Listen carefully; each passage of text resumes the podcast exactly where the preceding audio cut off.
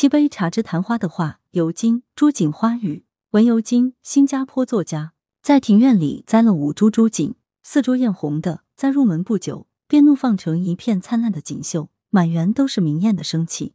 朱槿花寿命不长，短短三两天，喧闹的春意便化为萎蔫的尘泥了。然而几天过后，又是花红满枝，就像是抑扬顿挫的音符，在高高低低、令人醉心的梵音过后。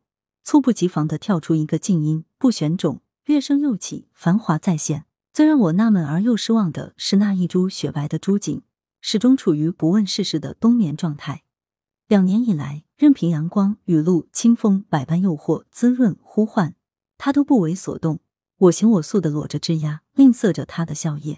我暗忖：难道它是公主的化身，在等百年后的王子来吻醒她？这一天早上，天上艳艳的出了个精神抖擞的好太阳。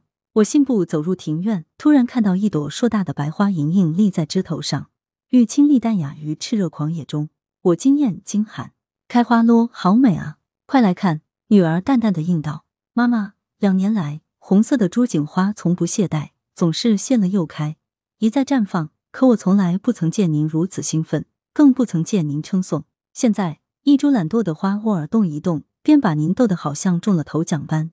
您说？”这算不算是另类歧视呢？醍醐灌顶，我们总是把他人常年释放的善意视为理所当然，甚至视而不见。然而，偶尔未知的善举却使我们震撼不已。愚蠢啊！来源：羊城晚报羊城派，责编：吴小潘，校对：潘丽玲。